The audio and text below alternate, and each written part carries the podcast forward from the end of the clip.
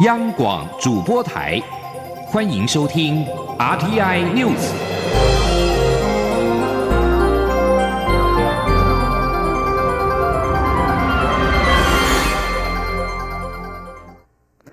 各位好，我是张旭华，欢迎收听这节央广主播台提供给您的 RTI News。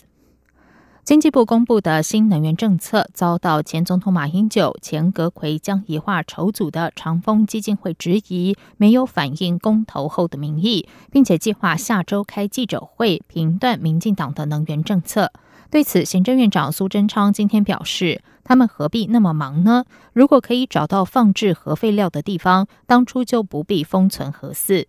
苏贞昌并强调，政府一定会努力维持稳定供电，减少污染，大家一起努力，不要只讲风凉话。记者刘玉秋报道。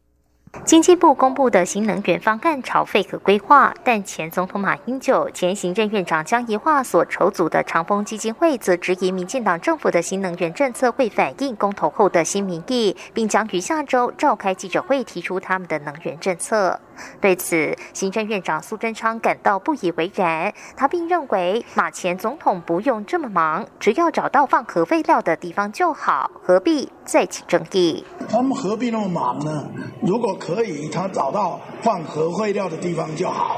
如果能够找到放核废料的地方，他也不必当时封存核试啊。所以不必现在啊再来做一堆这些有的没有的。那核试。今天就是白白浪费几千亿啊，增加国家很多争议，社会很多争议，所以现在不要再起争议。至于若废核，民进党是否会启动其他备用能源？苏仁昌强调，他在立院提出的施政报告方针中明白指出，政府努力用气、用绿电、再生能源发电，也希望国人同胞知道，要用电也必须发电，要吃鸡蛋也必须要负担及时的清理。国人同胞。大家一起努力，政府一定会努力维持稳定供电，也一定会维持减少污染。但国家是大家的，大家一起努力，不要像有些人只讲风凉话，无风不起浪。中央广播电台记者刘秋采访报道。中华职棒三十周年特展开展一个多月，参观人次已经突破两万。行政院长苏贞昌今天前往参观，并且站上 V 二打击体验打击，击出了漂亮的全垒打。苏贞昌表示，他期望最能团结人心、鼓舞士气的运动受到更多人喜爱。行政院会多加重视，期待台湾的棒球运动能够一代一代更创巅峰。请听刘玉秋的报道。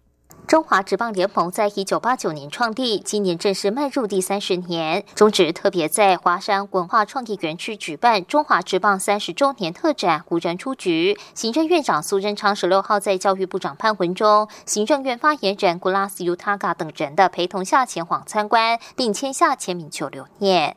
中华职棒会长国民党地委胡志阳全程陪同解说，介绍各项展品。苏贞昌还亲自站上 B 二打击体验区，提出。中华职棒生涯首打席全垒打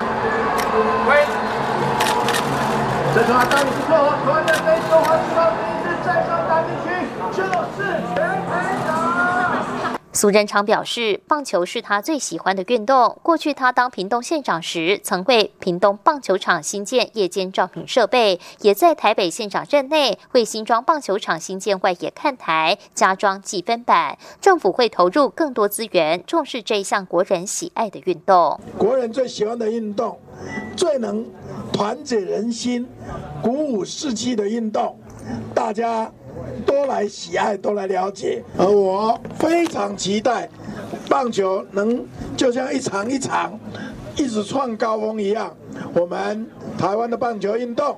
也能够一代一代更创巅峰。教育部长潘文忠则说，教育部体育署这次有协助中职所办的展览，也有补助学生参观的方案。教育部希望能把职棒展览列为户外教育的重点。潘文忠也感谢棒协在二零二零东京奥运上给国人球迷一个安心的合作计划，相信这是成功的一步，也是好的开始。中职会长胡志阳则表示，今年是职棒三十周年，除了要组最强的国家队在世界发光发热外，职棒是职业运动的龙头，也需要政府多项政策的鼓励配合。他并呼吁，台湾应该发展运动产业和文化创意产业，台湾民间的软实力才能真正释放出来。中广电台记者刘秋采访报道。芬普尼蛋在线，行政院农委会主委陈其仲今天受访时强调，这只是个案，复查之后，该农场的蛋也没有问题，现在市面上的蛋品也没有安全疑虑。卫生福利部食品药物管理署十三号接获农委会通知，彰化县顺红牧场的鸡蛋一月二十五号被验出芬普尼超标二到五倍，共七千四百八十台斤已经全数卖完。根据统计，一月底到二月中有四点六万台金流入双北早餐店及散户。农委会主委陈吉仲今天受访表示。房检局根据畜牧处每年都有针对鸡蛋抽检是否有残留芬普尼，这批样品是在一月二十八号送进来，但因为逐批检验的关系，二月十三号结果才出炉，验出超标之后，也立刻到该农场的蛋场进行复验。经过复验之后，该农场的蛋已经没有超标，现在市面上的蛋品都没有安全疑虑。至于是否有可能导致缺蛋，陈吉仲说，这次属于个案，不会造成市面上缺蛋。农委会十五号公布，首度从越南返台旅客携带的越南猪肉三明治中验出了非洲猪瘟病毒。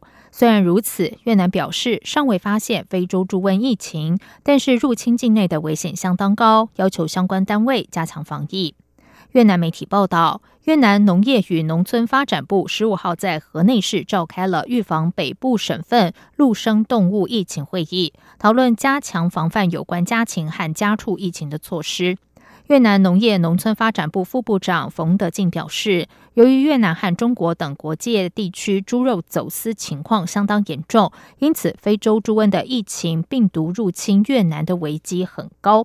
报道说，越南兽医局已经提出了非洲猪瘟疫情发生应变计划。如果发现疑似非洲猪瘟疫情的迹象，立刻采样送验，同时成立工作小组前往可疑疫区，展开协助猪只扑杀与控制疫情蔓延等等的工作。